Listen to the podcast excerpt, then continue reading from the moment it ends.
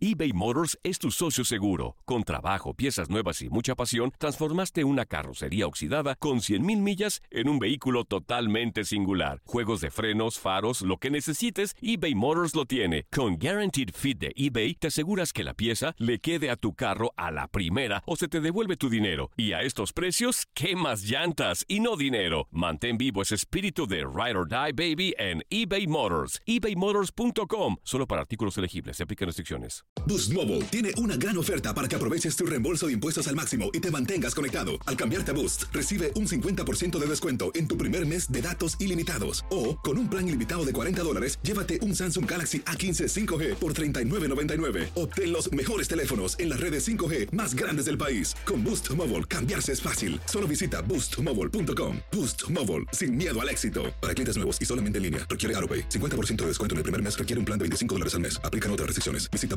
boostmobile.com para detalles.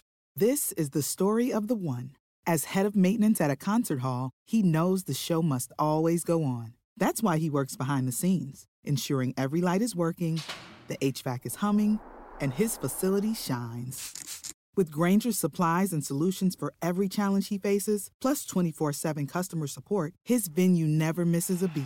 Call quickgranger.com or just stop by. Granger, for the ones who get it done.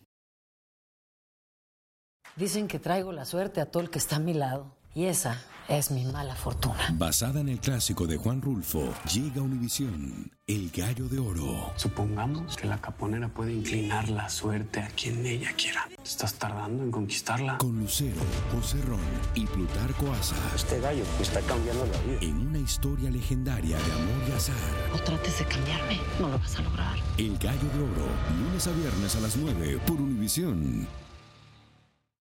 El siguiente podcast es una presentación exclusiva de Euforia On Demand. Hola, ¿qué tal? Bienvenidos una vez más a los Códigos Paranormales, los podcasts de los conocidos a cargo de su servidor, Antonio Zamudio, director de la Agencia Mexicana de Investigación Paranormal y por supuesto por univision.com. Ya saben, esto es llevado hasta ustedes por Euforia On Demand.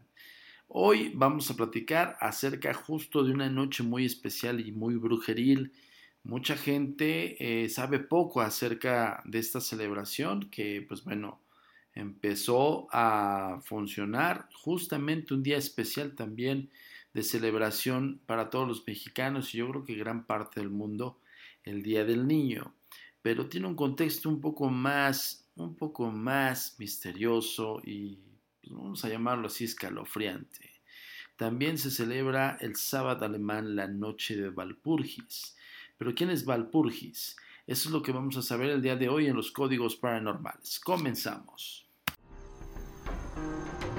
Atrévete a cruzar el umbral de lo desconocido con los misterios clasificados como los códigos paranormales, enigmas que desafían a la ciencia, conspiraciones y creencias insólitas, fenómenos paranormales, bestiario mitológico, invitados especiales, la bitácora insólita, diario de un investigador. Todo esto y mucho más por univision.com con Antonio Zamudio. Comenzamos.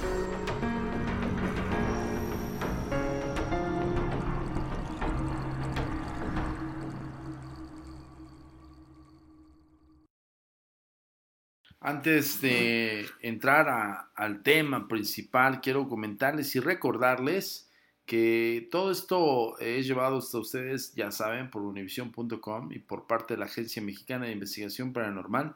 Y les pedimos de la manera más atenta que no solamente escuches este podcast, sino también lo puedas descargar. Ya estamos en todas las plataformas digitales de, escuchas, ¿no? de, de podcast y de todo esto. Ejemplo, Spotify, estamos en, en iTunes y por supuesto en Art19, que es la plataforma eh, prácticamente oficial directamente de univision.com. Te vas a univision.com, buscas en horóscopos, de ahí te metes a Mundo Místico y también vas a ver nuestros, nuestros artículos, los tópicos que estamos haciendo también para univision.com, que son eh, ilustrados por Gibran Aquino, que es un gran, gran ilustrador. Eh, a mí me, me parece muy, vaya, de mucha ayuda que, que puedan también expresarse los códigos paranormales, no solamente en escrito, sino también visualmente. Y ya saben que estamos en pro de la lectura y fomenten la lectura, por favor. Así es que cada semana es probable que nosotros te llevemos a un código paranormal también para que lo leas y lo disfrutes en imagen. Y también quiero comentarte que nos sigas en las redes sociales como... La comunicación es muy importante para nosotros. Síguenos en nuestras redes sociales. Facebook, arroba a paranormal. Twitter, arroba agentes de negro. Instagram, arroba insólito. Nuestro sitio oficial, www.agentesdenegro.com.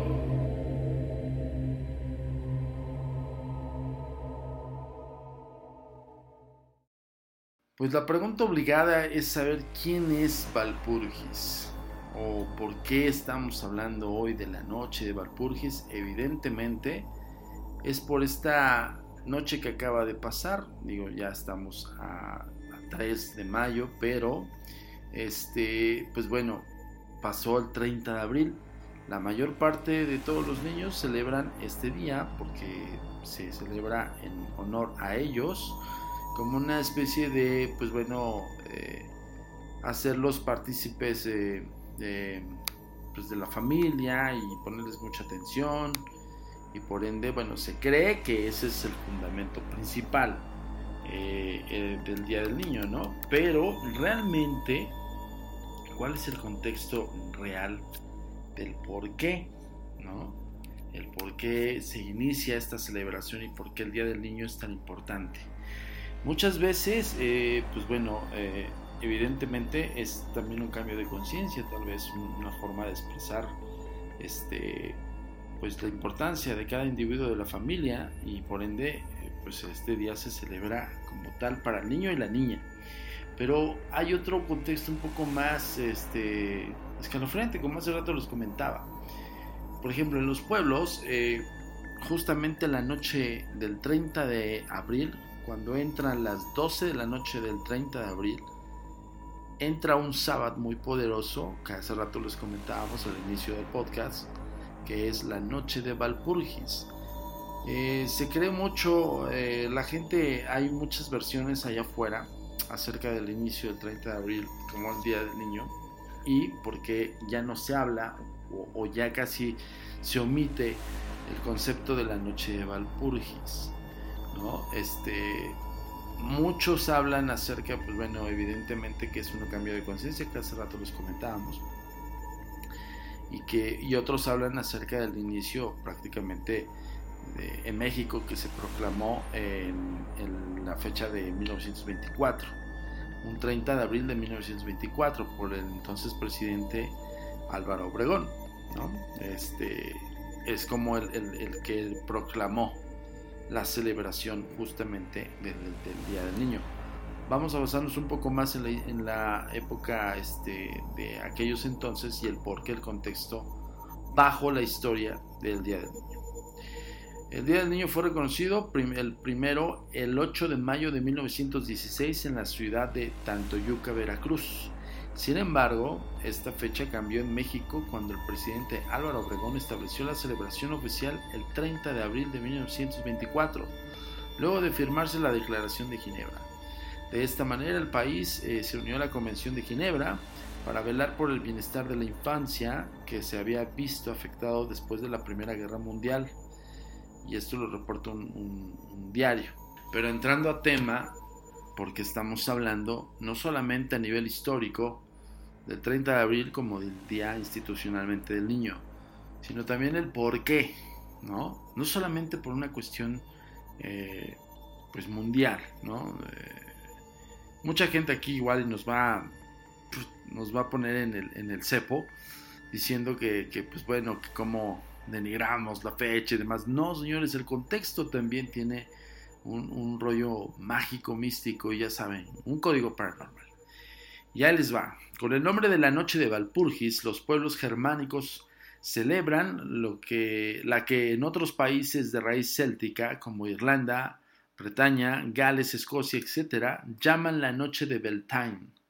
La noche del 30 de abril al 1 de mayo ha sido conmemorada siempre como la noche en que todos los espectros duendes y espíritus se presentan.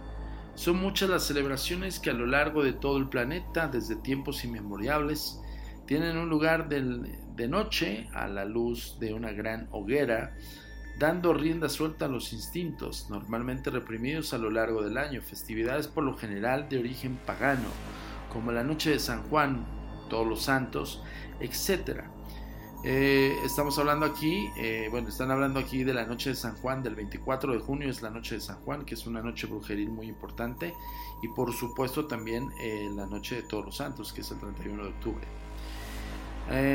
antes de ser cristianizadas, se celebran en, en lore de divinidades ancestrales y más tarde heréticas para las autoridades eclesiásticas, como siempre, dispuestas a perseguir cualquier conato de disidencia.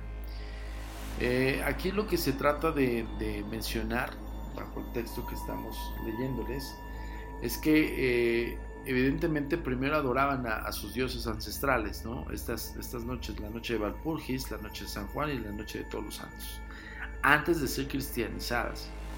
Evidentemente, eh, en la evangelización o en la imposición de la evangelización, pues era prácticamente sustituir a la deidad para que sigan haciendo esas celebraciones y les cambiaban el contexto. Por eso es la noche de San Juan y la noche de Todos Santos. La única que no ha cambiado es la del 30 de abril al 1 de mayo, que es la noche de Valpurgis. En el centro y norte de Europa alcanzó gran celebridad una festividad que tenía lugar la noche del 30 de abril al 1 de mayo y fue conocida como la noche de Valpurgis, Walpurgisnacht en alemán llamada popularmente la Noche de las Brujas. En sus orígenes era una festividad pagana, probablemente de origen vikingo, que sería más tarde difundida por los celtas, quienes la adoptaron en sintonía con sus propias divinidades. Aunque la festividad pagana que daría origen al medievo, a la tétrica Noche de Valpurgis, pertenece, perdón, parece tener varios puntos de origen, muchos de ellos difusos. Su influencia puede rastrearse hasta el día de hoy, prácticamente en toda Europa. En Irlanda, en tiempos remotos, se celebra el primero de mayo la festividad de Beltane o Beltané, para honrar a los belenos y a su compañera la diosa Sirona, Belenus o Belunius, o Belunius, perdón. Tiene el significado de brillante en la antigua lengua irlandesa, fuego de Bel o bello fuego y era la forma en la que se designaban al dios de la luz o dios del fuego, nombre que pasaría a través de la cultura irlandesa a las novelas de caballería medievales. Su influencia llegaría hasta los galos y astures.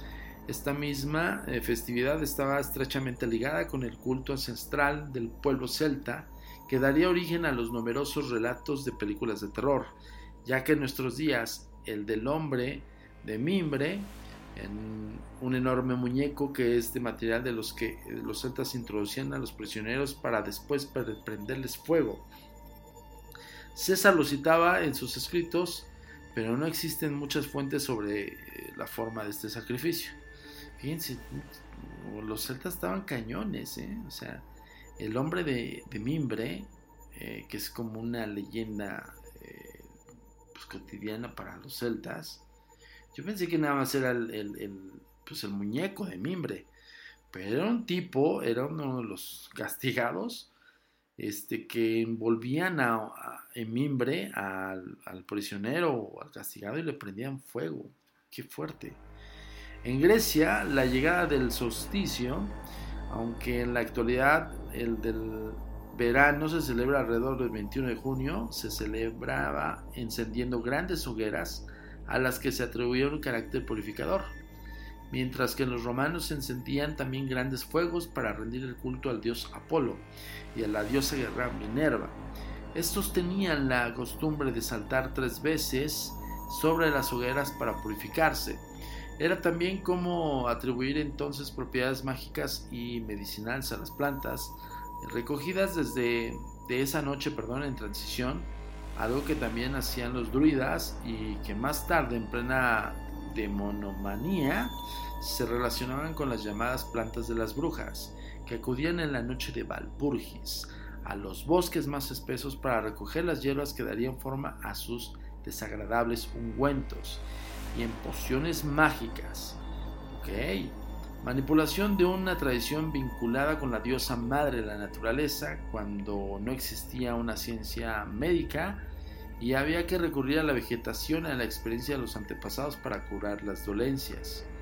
En el mes de mayo, los antiguos romanos rendían culto a sus antepasados mayores, eh, creyendo que en este periodo de, de transición equinoccial los difuntos se parecían a los vivos, sembrando el desconcierto entre las gentes.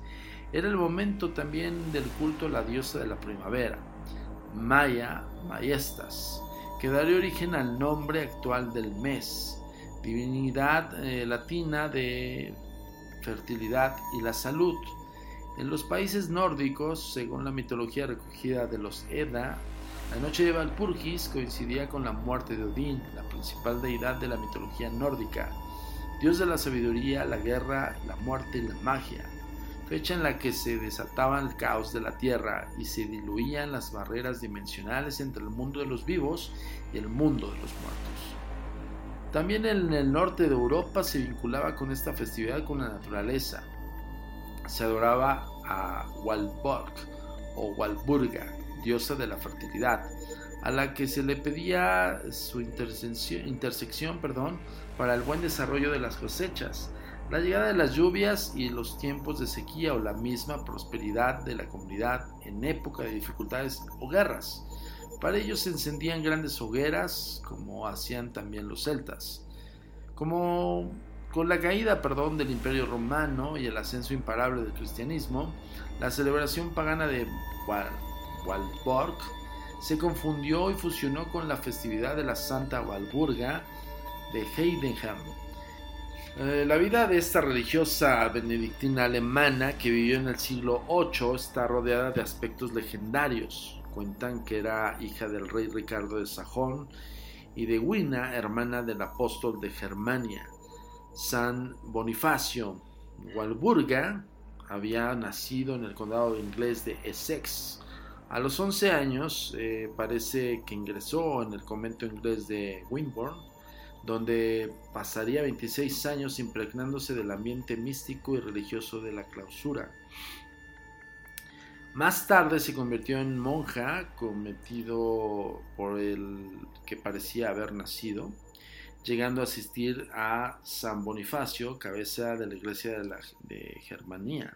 En el año 748 fue enviada a Germanía para ayudar a la predicación de Bonifacio.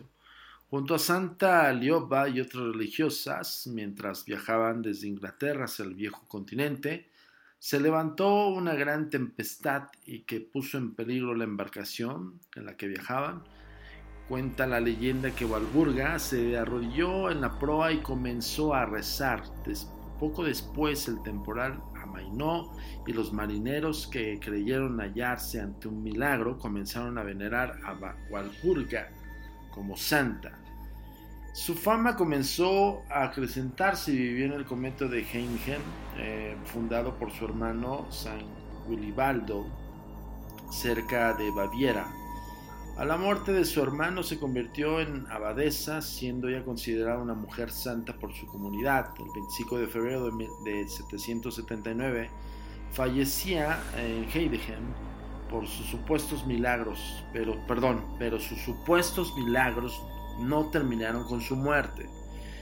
En el 893, el obispo de Erchmold eh, abrió una tumba, abrió la tumba de Walburga y descubrió que su cuerpo estaba inmerso en un aceite de embriagadora fragancia que emanaba de su cuerpo y principalmente, según las crónicas de su pecho, a partir de entonces comenzó a formar parte del selecto grupo de santos que producen aceite.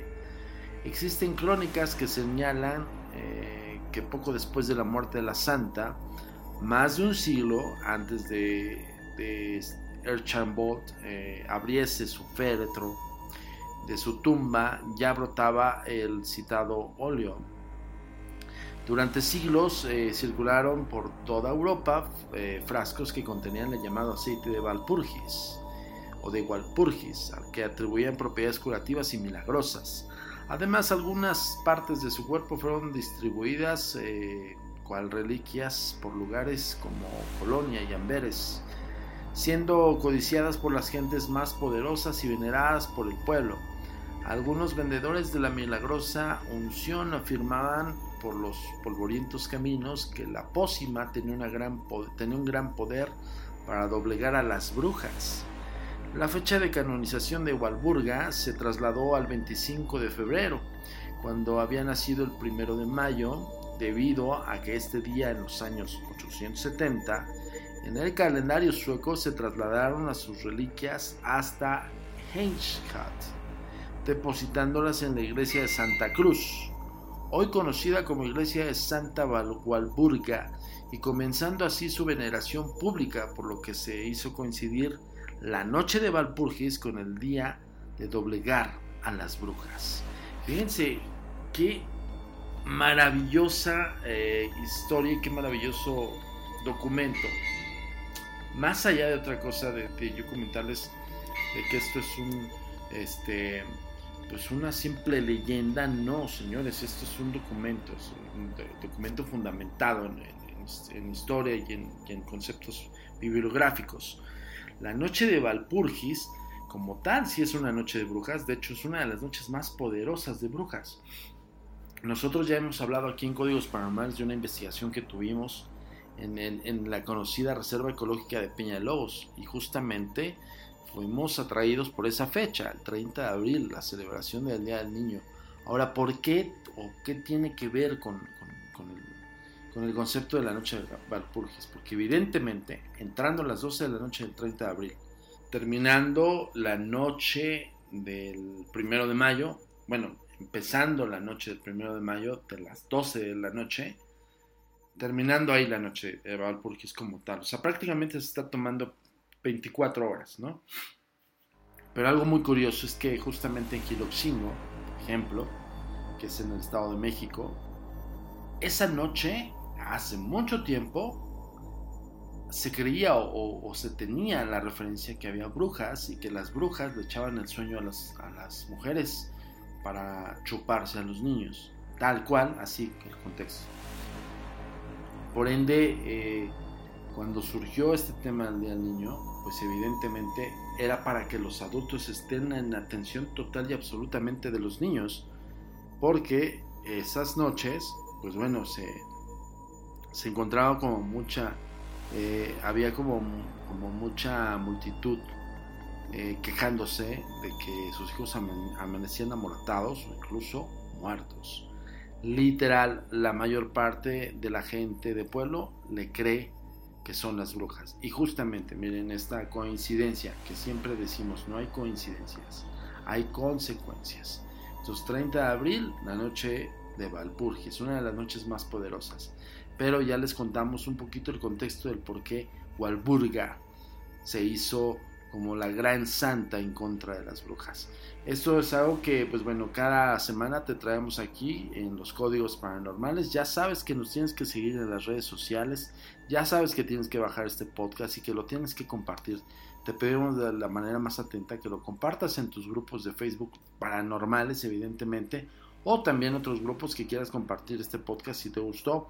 Y por supuesto, también mándanos tus casos, tus historias, ya sabes www.agentesdenegro.com y pues bueno, yo me despido del día de hoy, pero nos vemos la próxima semana para otro podcast de lo desconocido aquí en univision.com. Su servidor Antonio Zamudio. Hasta la próxima. La comunicación es muy importante para nosotros. Síguenos en nuestras redes sociales. Facebook, arroba a mi paranormal. Twitter, arroba agentes de negro.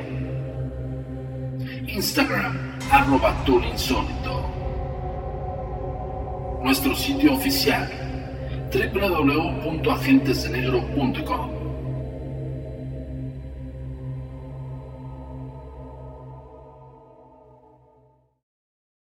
El pasado podcast fue una presentación exclusiva de Euphoria On Demand. Para escuchar otros episodios de este y otros podcasts, visítanos en euphoriaondemand.com. Esto solo es el principio. Porque lo mejor esto no se va a quedar así. Lo más impactante. ¿Por qué? Soy tu padre. Esta mujer me robó. Por favor, abre tus ojos. Está por venir en ¿Entendiste? Tu vida es mi vida. De lunes a viernes a las 8 por Univisión. Y eso sí que amerita un brindis, ¿no crees?